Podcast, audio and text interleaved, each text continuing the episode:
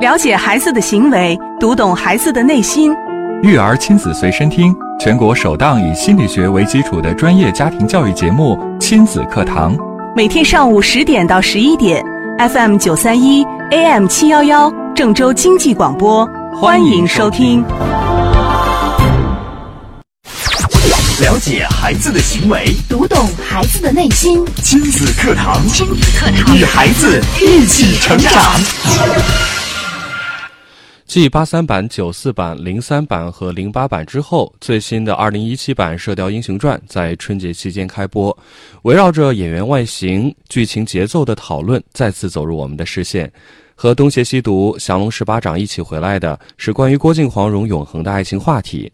射雕中的爱情故事有没有值得我们思考的地方？能不能给我们自己的婚姻关系一些启示呢？新的课堂今日关注《射雕英雄传》给我们的爱情启示。主讲嘉宾：家庭情感与亲子教育专家张桂武老师。欢迎关注收听。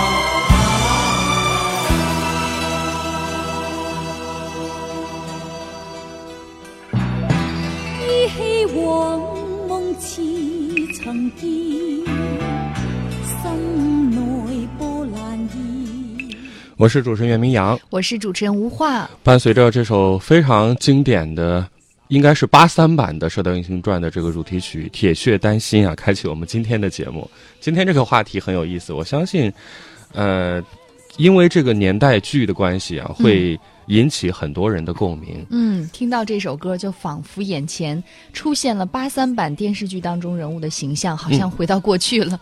来问好张老师，张老师你好。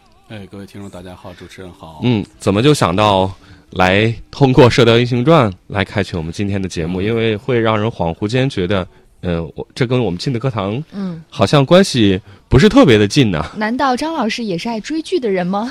呃，怎么说呢？这个每个年代都有自己追的一些电视剧，因为它这个很多经典电视剧也是我们成长过程中，包括我们曾经生活中，可能是我们一个绕不开的话题。嗯，哎，像咱们这个可能是年纪大一些的这个听众啊，咱们的旁边的身边的亲人也都是什么。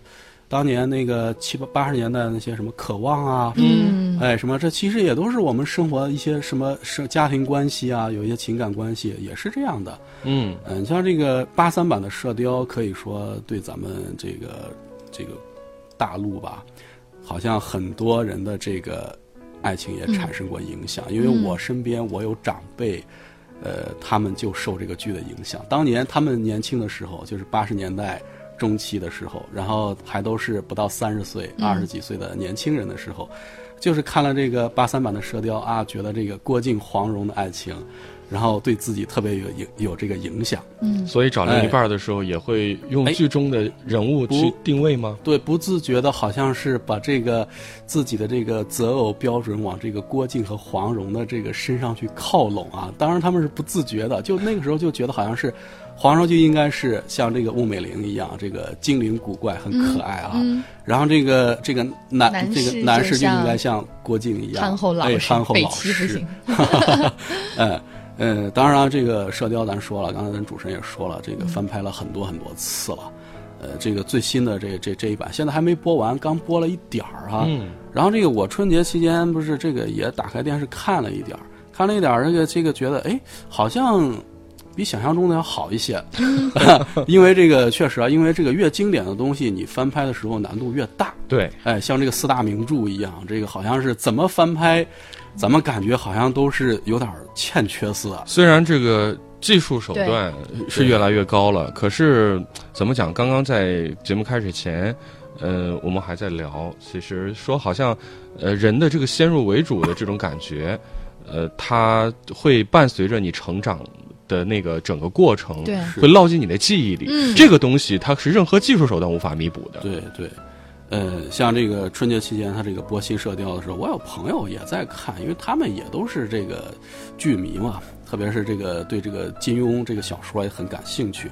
然后有朋友在看，然后他们夫妻在看的时候也在讨论这个事儿。嗯，哎，看了之后呢，然后这个，哎，两人一边看电视，然后他他们跟我说的啊，这个她老公朋友是我朋友，然后说说看电视，我说他也是觉得，哎，这个可以啊，拍的还不错啊，你看这江南七怪什么的，这个形象好像是跟我想的差不多，哎，没有没有那么像现在有些剧啊很奇怪啊，那个设定那个拍的很设定，狗血的。对对对，哎，包括这两个主角，这两个主角好像也不是什么很很有名气的演员，都是那个呃对新演员，杨旭文啊，哎李雨桐啊，对，感觉感觉还不错。哎，这个虽然他说这个郭靖他这个一开始这个造型这个什么刘海儿什么挺奇怪的啊，哎，但是演的还可以。他说这个黄蓉演的感觉更好。哦，啊，他说这个，因为那个这个老剧迷，特别是这个看过小说的都知道啊，他这个有一些场景，他这个新剧还原的还都是比较不错的。嗯。哎，他说挺好，哎，但是他他老婆觉得意见呢有有一点不一样，他说这个黄蓉这个演员啊，他直接说啊，呃是还可以，但是你一看他都是整容脸，对对对，哎，你你你你看他那个卧蚕都是假的，然后我的朋友跟我说。哎，说说是说，虽然是这个八三版，这个什么什么零三版那个黄蓉也也都还可以，但是你你你说那个像那个零三版谁周迅演的挺不错，但是他一张嘴那个嗓音好像和咱们想象中的不一样，太出戏了啊。对，然后他还跟我说说，当时跟我说说了一懵，说什么卧蚕？卧蚕是什么东西？他问我，我说我也不知道什么是卧蚕啊。我说你说卧蚕，我想象中都是什么什么关二爷，什么卧蚕眉，什么丹凤眼。嗯我说那什么东西？后来还专门查了查，说是这个眼眼睛下边那张老那一块儿。师就有，啊，是吗？我我都不知道。啊，说说是什么，好像是现在那个韩国明星什么什么审美那那那东西，我我也不太清楚啊。然后他们就说这个事儿，哎，说我觉得挺有意思啊，嗯，我就专门上网，然后然后这个还看了一下，专门上网看什么呢？一个是这个以女性为主的这个像这个娱乐论坛啊，或者什么这种网站，嗯，还有就是我经常也上一些这个男性为主的体育论坛，嗯，体育论坛当然它也有一些板块儿，也是这个什么影影音这一类的板块儿，哎，嗯。哎，我一看我发现，哎，挺有意思啊。这个一般来说，这个男性为主的论坛里面，这个男性的讨论都觉得黄蓉特别好，哦双手支持，哎，特别可爱。嗯，然后这个女性为主呢，就可能是有一些不同意见，有大家也觉得演的不错，但是呢，也也都会加一点什么呢？哎呀，但是这个灵气还不太足。嗯，这个甚至有人就是也是扒这个整容的事儿，还、还有人我看扒出来什么说这个演员李一桐是吧？嗯说他整过八次容什么的。这个当然，这个这这都是扒的，真的假的咱咱都不知道啊。嗯我就看说这个事儿，哎，说我说，哎，这个好像是这个男女在关注异性方面、对。讨论的时候，这个切入点角度就就不一样不一样了。嗯。嗯很多是同一件事情，男女的关注点都是不一哎样的。，对，咱们看啊，但是咱们要是这个看的时候，咱们看这个男性关注的时候，关注异性的时候，他本能的时候，他本能的会去寻找和这嗯。个放大这个异性的一些优点对女性特质，哦。哎女性，他去欣她去欣赏这些东西，嗯，就是自己欣赏的，她就会就是吸引、嗯。吸引男性，就是总能找到哎闪光点。对对对对，嗯他呃这个闪光点她还能把它放大，哎，哎，甚至说这个掩盖掉一些其他东西。咱当然这个女性呢看同性，咱咱们都说这个挑同剔同性 相斥啊，有有一是这样，点儿是吧？我发哎现在家的时候，就有时候也会是这样，一一段广告过去啊，或者是一个片段过去啊，然后呢，要点评老公就没有反应，就看挺好，然后马上就哎，这个女的怎么怎么怎么样，哦，所以不知道大家有没有发现一个现象啊？这个说这个一个女明星啊，或者说是这个咱们在街上看到一个就是路过的美女啊，或者说是怎么怎么样一个一一个女性的时候，嗯，如果说这个老婆说。给他挑刺儿啊！你看他虽然长得还可以，但是你看他这个鼻子不够挺，嗯或者他这个眼角是不是开过？对，在这个时候，如果说做老公的你去反驳他，那很不明智啊。对，哎，而且你可以从中找出一个规律。如果说老婆去挑刺儿的话，嗯你基本上可以去确定，这个女性确实是一个应该是比较漂亮的。有。过人之处哎，啊。对对对对对，哎，如果说一个女性她总是说这个这个说呃说另外一个女性啊，你看这个人多好啊，啊心肠好，热心肠，什么什么什么，这个时候啊，很可能，我只是说很可能啊，不、嗯。不是说是百分之百的，很可能这个他说的这个女性对自己本身的，嗯嗯至少在外形上、形象上的这个没有威胁。性胁不太大啊，咱们只能是这样说，哦。哎，可能有这个现象，呃，怎么说呢？我在他这个看他这个有人讨论的时候，有男性就这样说过，因为那个女性不是老说她整容什么的嘛，说黄蓉整容，呃有男性是这样说的，很直白的说说，她整不整容不关我的事儿啊，对，只要好看就行。呃我觉得他剧里边好看啊，嗯嗯哎，我双手支持，然后还发一点什么流口水的那个表情是吧？嗯，呃，怎么说呢？这个咱们都说啊，无论男女啊，这个咱们可以看出来，这个外在美对这个婚前建立两性吸引，包括婚后维护我们的两性关系，它其实都是一个重要条件。而且呢，一个人他的这个外表之下呀、其实是隐藏着很多其他的信息的。嗯哎，这个有时候异性呢，他会通过你的外在不自觉的，或者说是这个去解读。他这个解读有时候就是咱们说是潜意识里边的，嗯，所以这个外在形象呢，有时候对人是有，特别是对异性是有很大影响的。嗯嗯，如果说我们就是说冷静一点啊，咱先不去争论他整没整没整容好不好看，咱们先这个女性放下一点儿这个自己本能的防卫机制，嗯嗯，哎，咱们有些男性呢也擦擦口水，也不要光那个什么，哎，对，咱们理性的想一下。嗯。刚才咱们说过了，如果一个女性，如果说她身上的某些特点是让异性欣赏的，让同性感到某种威胁的，那她这些特点一定是具有某种性别优势的，嗯。对不对？嗯，换句话说，他是对异性是有吸引力的。对，嗯哎，如果说我们能放下这些防御和偏见，然后去学习他，哎，然后让通过这种学习让自己也拥有这些优势，这个时候咱们想想啊，这个时候可能你老公去维护的、去流口水的这个对象啊，就不是什么一些明星啊或者影视角色了，嗯而是就是你身边的那个人，哎，也就是咱们的这些做妻子的，哎，所以说我觉得是有很多可以去参考的地方。嗯哎，刚才咱们说到这个外形，咱们知道这个男性有时候是很受这个外形的视觉动物，哎，对对对，可以这样说啊。嗯说这个外形为什么重要？咱们刚才也说了，一个人外形除了是满足这个你的另一半、你的伴侣的这个审美需求，对不对？这是一个方面，但是同时它还有一些其他的隐藏的一些信息。嗯比方说啊，我举个例子，现在很多女性，无论是婚前和婚后的，都喊着我要运动，我要减肥，我要健身，是不是很多？对，为什么？为什么这么多人大家都要说减肥？女为悦己者容吗？哎，女为悦己者容，这是一个原因。刚才咱们说了，要满足老公的审美需求，嗯是吧？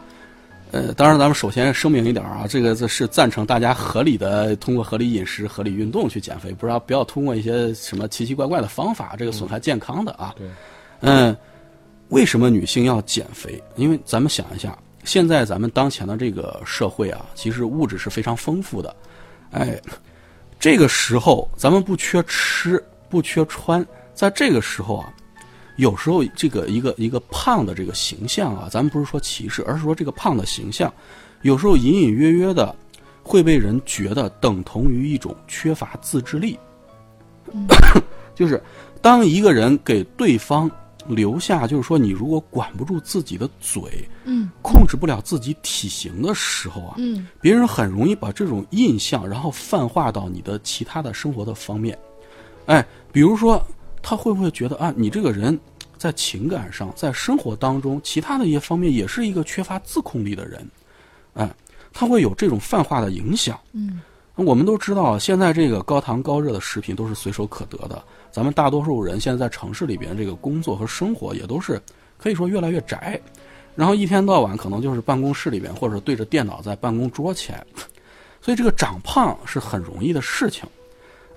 哎，但是你如果想要保持一个健康苗条的体型，哎，这就不一样了。嗯你无论是控制自己的健康饮食，还是通过这个长期的锻炼，坚持锻炼，它都表明了你这个人是具有很大的、很强的恒心和毅力的。对，哎，这个，所以苗条健美的身材，它不只是在满足你的伴侣的审美需求，还满足另外一个深层次的一个需求，嗯，就什么呢？繁衍需求。嗯，怎么说这个繁衍需求呢？那结婚之后生孩子，生孩子是不是需要女性有一个健康的身体？咱们都知道，这个很多这个就是有孩子的家长都会知道啊，你在怀孕的时候感冒了都不敢随便吃药，对，是对你的这个身体对孩子是有影响的。你必须有一个好的身体基础。嗯，有了孩子之后，照顾孩子，咱们的家长都知道，特别是头几年的时候，需要特别多的精力哎精力、耐心和毅力。嗯，所以呢，会有这么多的女性，她会不自觉的去运动啊，去减肥，因为怎么说呢，她其实是满足了一个繁衍需求，在对方，在这个你的老公，有时候想到啊要照顾家庭、要抚养孩子的这个问题的时候，一个健康的妻子能给丈夫更多的信心。嗯，哎，这其实也是一种安全感。他会想到，哎呀，我如果说这个自己的老婆身体不好，会不会生了孩子之后，所有的这个压力什么的，这包括这个挣钱的压力、工作压力，回家还要照顾孩子的压力、照顾老婆的压力，全在我一个人身上。嗯，我会考虑到，哎呀，这个要孩子的这个事情，我会不会有没有信心？嗯，哎，他会他会有这样去考虑。当然，对男性也是同样的。一个男性，你如果说到三十多岁就已经挺个大肚子，然后挺个将军肚，然后这个身体又是又什么高血脂什么的，他也会对女性有一种没有安全感。嗯，说，哎呀，这个时候身体都是这样的，万一有个病了什么的，孩子还不太大，这个时候是不是这个家庭的这个一些重担就要我一个人来挑？对，哎，所以说他有这个原因。嗯，哎，这外在美其实对人是有多层次的影响的。是，哎，当然了，在这个婚姻当中，这个外在美其实也是有讲究和一定的这个区别的。嗯，怎么说呢？你比方说女性啊，你如果说在外边怎么样去展现外在美，嗯。我们说你的妆容和你的打扮，嗯。是要讲究一个端庄和优雅，特别是是说这个到了三十多岁、四十多岁这个女性要追求这个，哎，但是你在家里边，或者说你和老公在一起出去的时候，可以适当的讲求一些性感，对不对？这是一个保持你的这个个人吸引力的一方面，哎。但是这个这个顺序，这个位置是不能颠倒的，嗯。不能。你比方说你你在家里边整天啊，我打扮的非常的 端庄，咱不说裹得可严，非常的端庄什么的，庄哎。就是哎。像公主、哎，女王，然后你每天出门的时候，自己出门的时候，好，很性感，我深 V，我露背，我超短，你信不信？不不出一个礼拜，你老公会找你谈谈话，这个顺序是反了。所以说，我们嗯这个审美讲求吸引力是对的，但是这个有些细节哎，是有区别的。嗯嗯，所以说我们说要这个呃，说到外在美啊，说到这个保持吸引力、维护这个婚姻关系，有时候还不得不说一下，要展现你的美和吸引力，嗯，有时候你要正视两性的差异。嗯哎，怎么说？咱们回到《射雕英雄传》啊，因为今天主题是射雕，是吧？嗯哎，我在看这个 新版电视剧的时候，有一段儿这个看到了一段这个主角的对话，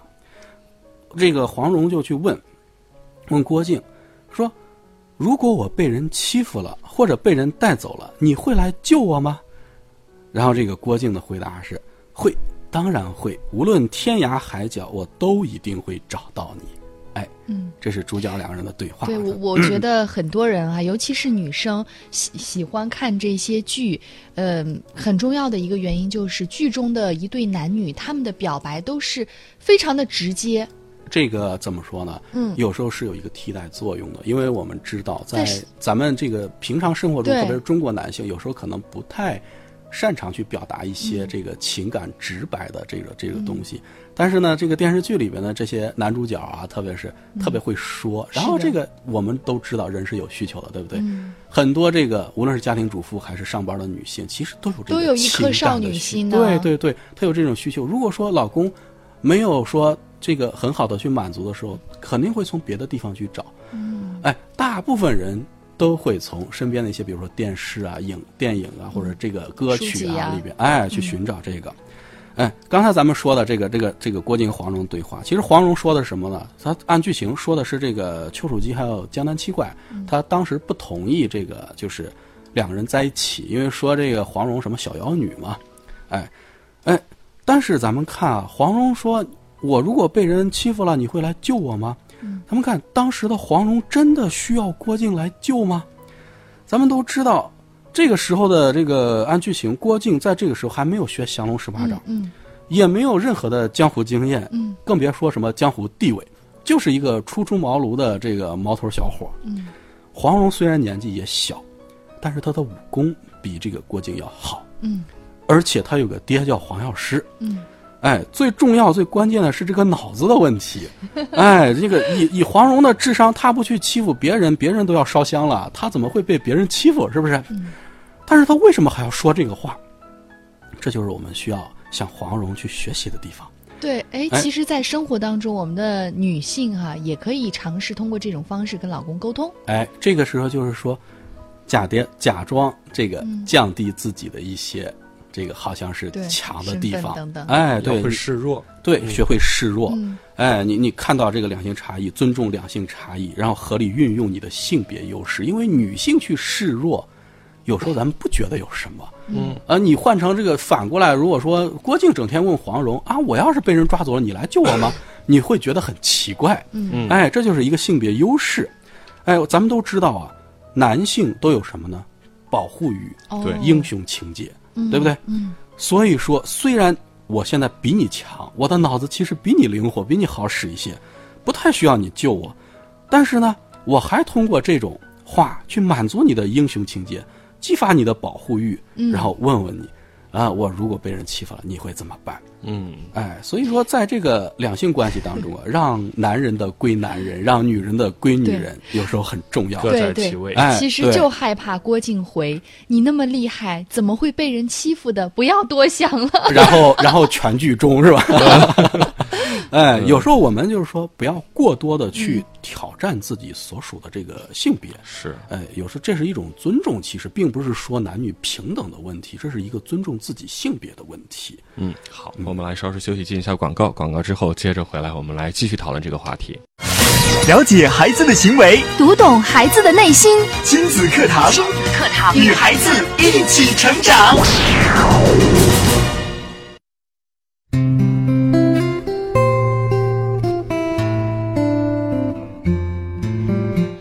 好，继续回到节目当中，今天为大家邀请到的是家庭情感与亲子教育专家张桂国老师带来的话题《射雕英雄传》给我们的爱情启示。我们接着请张老师给我们来分享。好，这个刚才咱们说了，这个尊重咱们自己的这个性别，哎，这个这点很重要，因为我们在生活中啊，其实有都能看到啊，一个人所做的，咱们不说别的，就是说每个人所做的这个工作，他有时候会决定了你自己的这个环境待遇。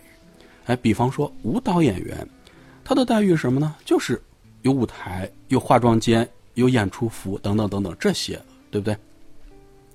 如果说是一个建筑工人，嗯，他的这个环境待遇就是钢筋水泥、卡车、塔吊这些，这是符合他的这个本身的工作定位的。嗯，哎，这工作需要是社会分工不同，并不是什么高低贵贱。但是如果说你一个跳天鹅湖的非要去工地，那对不起，你的待遇可能就是你去搬砖吧，你就不要跳舞了，你去搬砖吧。嗯，哎，这就像什么呢？像有一些咱们生活中的所谓的全能妻子，所谓的女汉子。咱们看啊，在家里边啊，自己扛个大水桶，然后给饮水机换水；家里边灯泡坏了，自己爬梯子，然后去换灯泡。这个时候，其其实你想一想，你你这些工作你都做了，你你要你老公干什么？嗯我们换个角度，那老公要你干什么？是不是？你把他可以展现自己性别优势和性别特质的事情都干完了，嗯他怎么去满足自己的男性情节？啊，这个时候呢，你你再去抱怨啊，老公怎么不照顾人、不浪漫，怎么不懂得心疼人？因为你这个芭蕾舞演员，你自己跑到建筑工地上，你把他搬砖的活儿都干完了，你给自己的定位是一个汉子。嗯这个明阳老师，咱们俩都是男人啊，这个男人之间哪有那么多什么无微不至的细腻？是不是？相处的时候，你是条汉子，那就多搬两块砖吧，是不是？是啊，哎，所所以有体现价值的机会啊。对，这是一个定位的问题。哎，所以刚才咱们说了，两性关系当中呢，你不要去过多的去挑战自己的性别，哎，有时候你你你去做了过多的事情，反而你的付出和收益可能不成正比。嗯，哎，这个我们说正视这个两性的差异，不是说女人在某些方面不行，或者说男人不如女人，嗯，而是说你要通过这个认清你的这个差别，看到你的性别优势在哪儿，你通过你的性别优势，更好的去展现你的性别魅力。嗯，哎。有些女性朋友可能就说了啊，我是一个很自强的人，我不需要去做那些讨好男人的行为啊。你看，我不但能带孩子做饭，我上班还能挣钱，呃，我挣的钱还不比老公少。嗯，我干嘛还要为他去涂脂抹粉？对对，干嘛还要去卖萌去撒娇？我做这些干什么？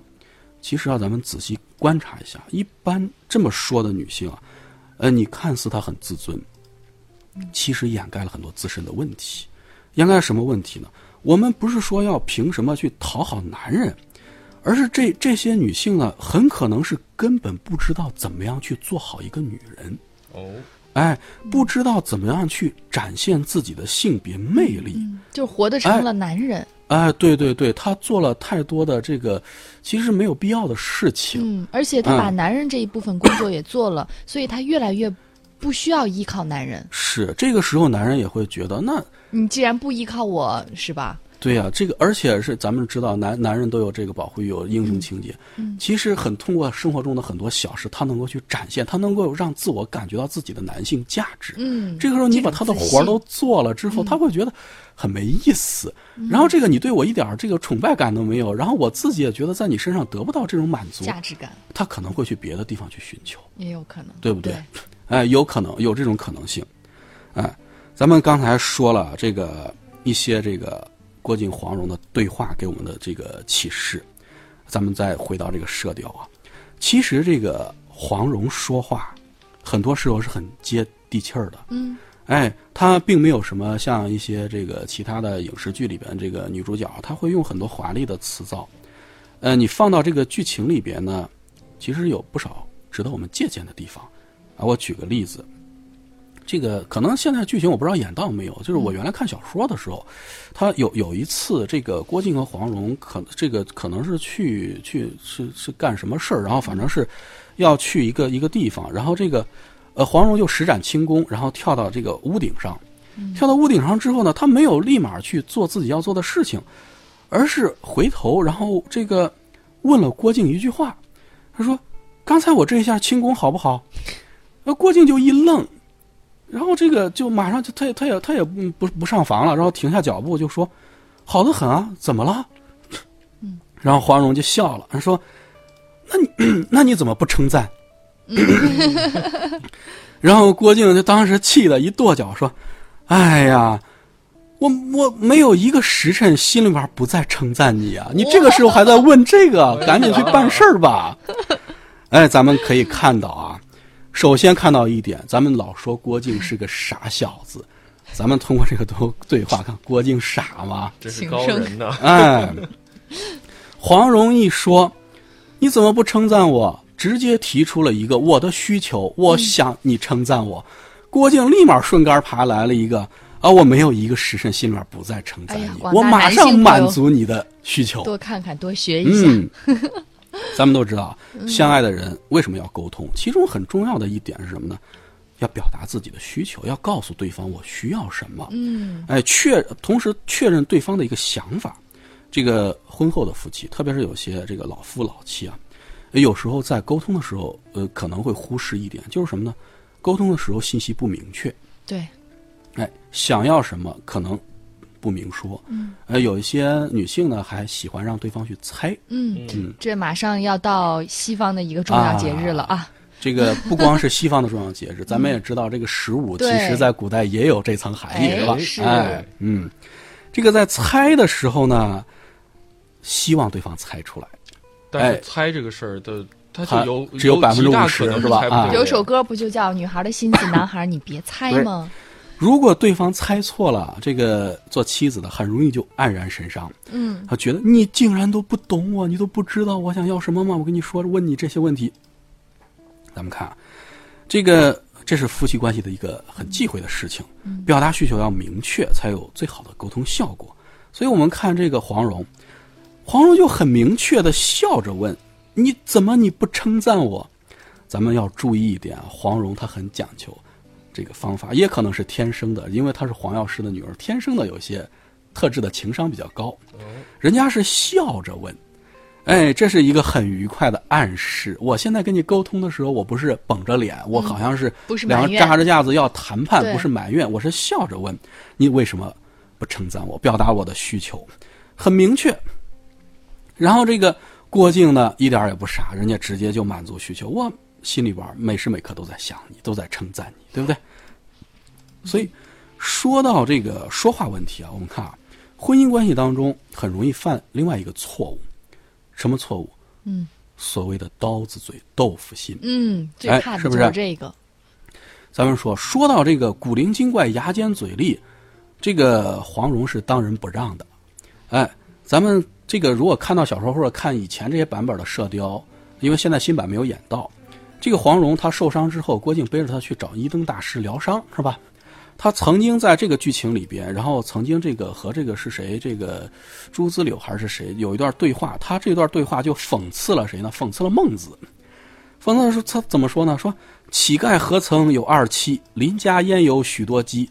当时尚有周天子，何事纷纷说为妻？当然，这是金庸，然后借用这个《古今笑概》里边的一段话，哎，这个这个推动剧情。但是可以就是说，在这个人物设定里边，这个黄蓉的这个嘴是非常的刁的，而且文化素质非常高。嗯，哎，但是黄蓉的这个刀子嘴，她能用到孟子身上，但是她从来不用到自己丈夫身上。哎，我们可以看一看，在《神雕侠侣》里边，中年的黄蓉是怎么和郭靖说话的。黄蓉说过这样一句话，她说：“她对她靖哥哥是这样说的：‘你总是说自己不成，靖哥哥，普天下男子之中，真没第二个胜得过你呢。’咱们看，这是已经是中年有两个孩子了。嗯嗯他每一个字里边还都是崇拜和鼓励的信息。嗯哎，当然他说的也都是事实啊，在小说里面都是事实。但是更重要的是，黄蓉在这个时候还能很自然的说出来。嗯，哎，怎么样和自己的伴侣沟通，还有表达？我们可以就是这个，就是现在总结一下，这个刚才聊到了，无论是少女时代的黄蓉，还是中年黄蓉，她说话的时候有一些值得借鉴的地方。嗯哎，首先咱们看啊，讲到的有面带微笑，嗯语气温柔，或者偶尔撒娇。嗯她的语速不会太快。有时候呢，她虽然比你强的时候，她还会适时的去去示弱，去请求协助。还有就是，她从来不会刀子嘴豆腐心，他会把自己内心所需的、所想的、真诚的、温柔的表达出来。嗯哎，你像这个，咱们刚才说这个，在家里边刀子嘴豆腐心，有时候对自己的家人是一种伤害。是他不只是对伴侣啊，他对孩子有时候也是的，哎，但是对自己可能也是一种伤害。为什么这么说呢？因为是有些人在嘴上凶巴巴的说这个一些内容的时候，他心里边所想的有时候是完全相反的。